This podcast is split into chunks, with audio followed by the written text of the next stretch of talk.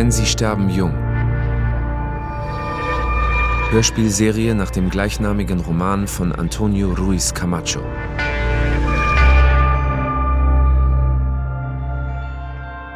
Folge 7 Ihren Duft zuerst.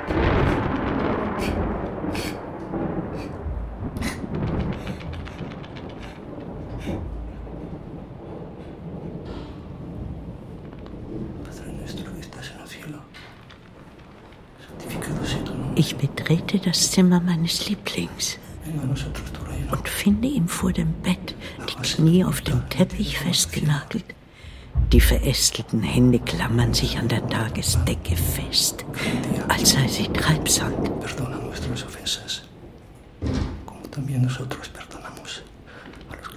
Er bemerkt dich nicht.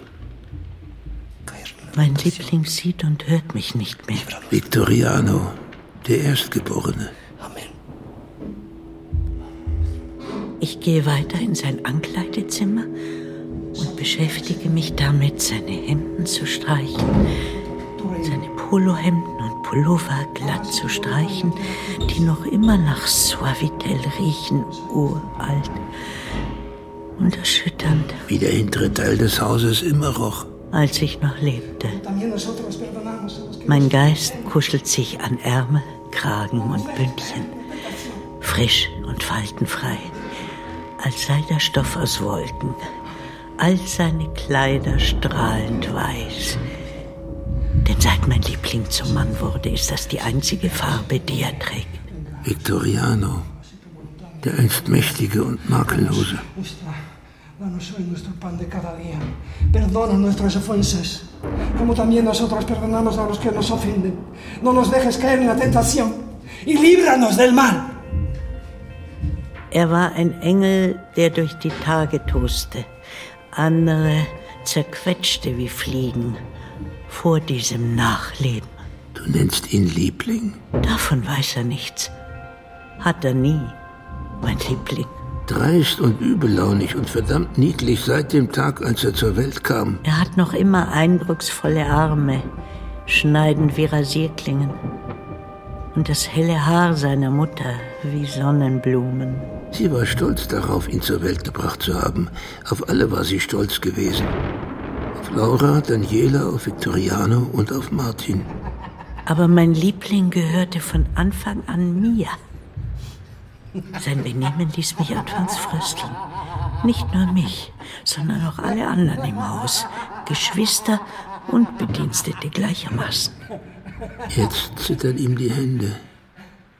Er schlägt die Augen nieder, verdunkelt von der Wahrhaftigkeit der Angst, der Absolutheit des Todes, die ich und alle anderen im hinteren Teil des Hauses schon seit langem als unseren Alltag erlebten. So ist das eben einfach, wenn man ein durchschnittlicher Niemand ist. Ihr dagegen hinter euren Mauern und Toren, in eurem Reich der Sicherheit. Dieser Alltag war euch fremd. Bis jetzt. Keiner von euch war bislang von der allmächtigen Notwendigkeit betroffen gewesen, die uns alle gleich macht. Diese armen, dummen Kinder. Mein Liebling und seine armen, dummen Geschwister, die nun fort sind. Jetzt wissen Sie, was Verlust ist. Ja. Und aus der Entfernung lächle ich darüber. Aus der Ferne ist es leicht.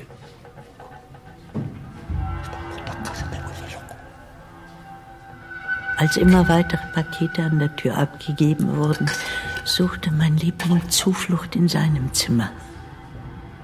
Pakete voller vermeintlich wertvoller Dinge, die die Geschwister zurückgelassen hatten. Es war erschütternd und erheiternd zugleich zuzusehen, wie sie die Flucht antraten.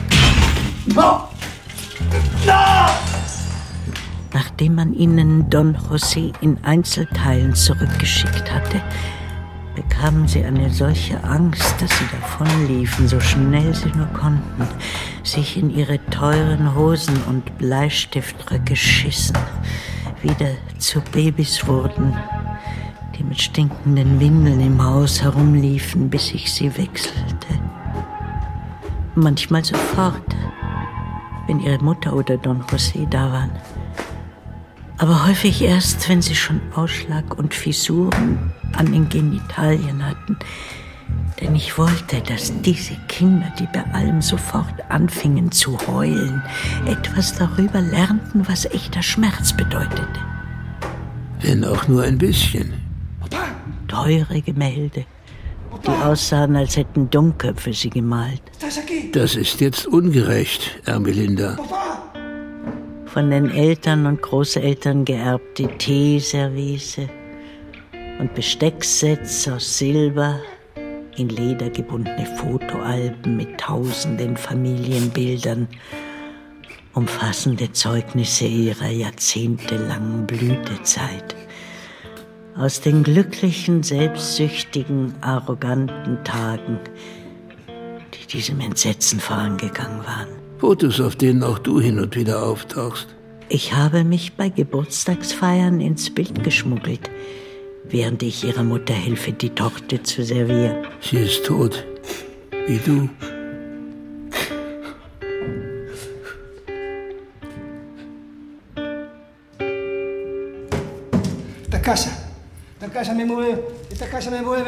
Mein Liebling hat die zahllosen Pakete im Haus verstaut.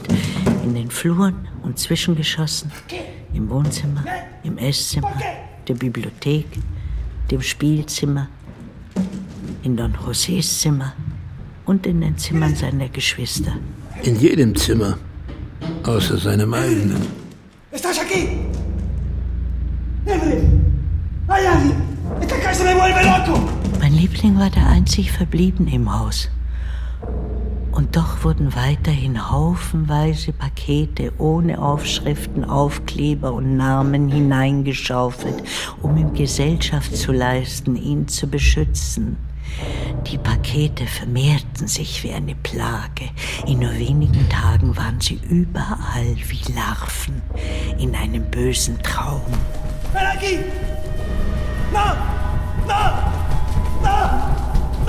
Stapelreihen, Haufen, Halden und Hügel von Paketen bedecken dicht an dicht das Parkett. Die Marmorböden. Sie haben schmale, labyrinthische Gänge gebildet, einen Raum mit dem nächsten verbinden. Es ist nun möglich geworden, die tatsächliche Größe der Räume zu erkennen.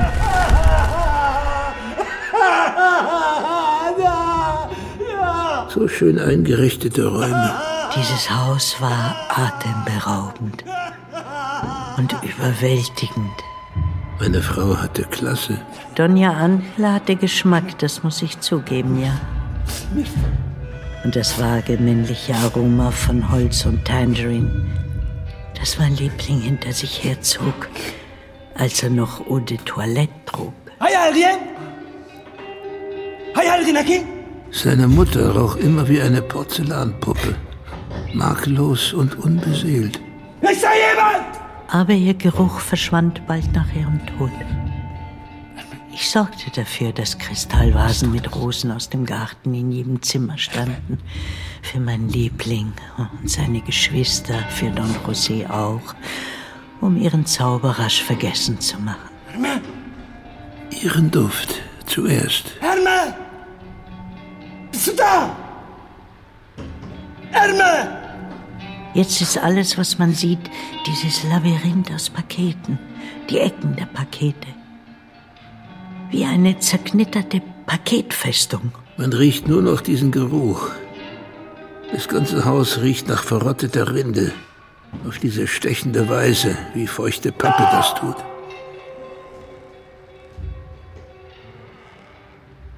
Ich schleppe mich diese von Paketen herausgemeißelten, schmalen Korridore entlang, von der Küche ins Esszimmer, von der Bibliothek ins Billardzimmer und das Haus ruft mir zu, ich verschlinge mich selbst. Ich kann hören, wie es schreit. Das Haus des Vaters frisst das der Kinder. Bald wird es keine Spuren ihres Lebens mehr geben. Alle sind fort. Nur mein Liebling, der schon immer hier gelebt hat, und das Haus steht noch. Um die habe ich mich noch zu kümmern und um mich selbst in dieser Schande. Gott steht dir bei. Bist du das? Erme. Mein Liebling spürt mich, als ich aus dem Wandschrank komme und wendet sich um, folgt meiner Gegenwart. Er weiß, du bist hier.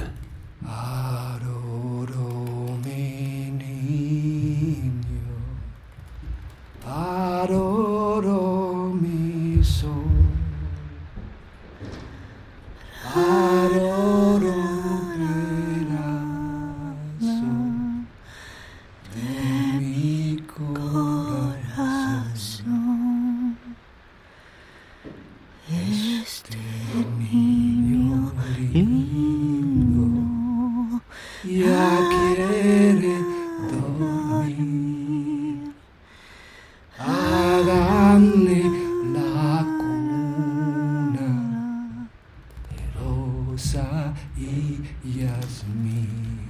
Wir bleiben einander verbunden.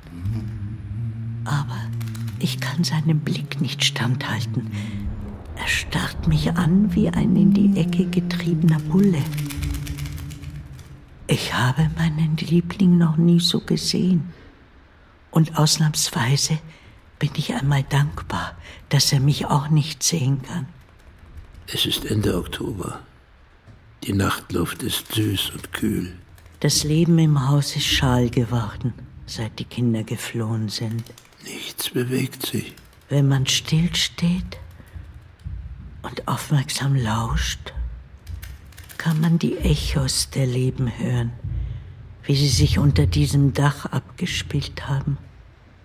Die der Kinder, die der Eltern, unsere, wie sie allmählich leiser werden. Kann das sein, dass immer mehr Pakete ankommen? Das war Ende September. Ich bediente ihn nach wie vor wie üblich, versuchte ein normales Leben aufrechtzuerhalten. Das war Tage bevor ich aus der Küche kommend auf dem Weg ins Esszimmer, wo mein Liebling noch immer zu den festen Zeiten sein Abendessen einnahm, über die Ecke eines Pakets stolperte und hinfiel und mit der Stirn hart und ohne es abwenden zu können gegen die Ecke einer Mahagonitruhe knallte. Autsch. Und hört das mal auf! Das Abendessen ist fertig, Vic. Kommen Sie herunter? Ich wünschte, ich könnte das jetzt zu ihm sagen. An einem Abend wie diesem. Er würde sicherlich etwas Warmes bestellen. Schmackhaft und wohltuend. Caldo Alpeño oder Lauchcreme und Kartoffelsuppe. Hausgemachte Mais-Tortillas. Ein Glas Rotwein. Dann würde er fragen. Was gibt es denn zum Nachtisch, Ernme? Mein Liebling, mein kleiner Süßzahn bis in alle Ewigkeit. Ich würde verkünden, ich habe Milchreis gemacht, so wie Sie ihn mögen, Vic. Al dente, mit einer extra Prise Zimt. Da würde er aber strahlen. Selig. Einmal würde mein Liebling schwach sein, seine harmlose Seite zeigen. Aber nur mir. Denn ich war es auch, der gegenüber er niemals Verachtung zeigte. Du warst die Einzige, die nie Angst vor ihm hatte. Die Einzige, die er je wirklich geliebt hat. Ich bin mir sicher, ich bin auch der Grund gewesen, weshalb er nie gegangen ist.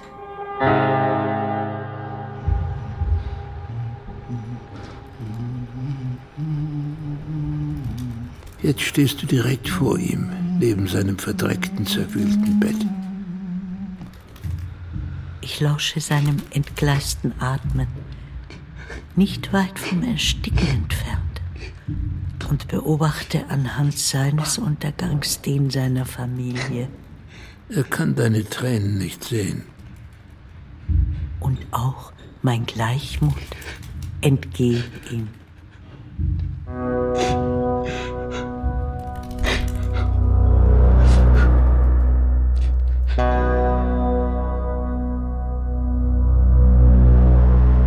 Denn sie sterben jung. Hörspielserie nach dem gleichnamigen Roman von Antonio Ruiz Camacho. Folge 7 Ihren Duft zuerst. Produktion NDR 2020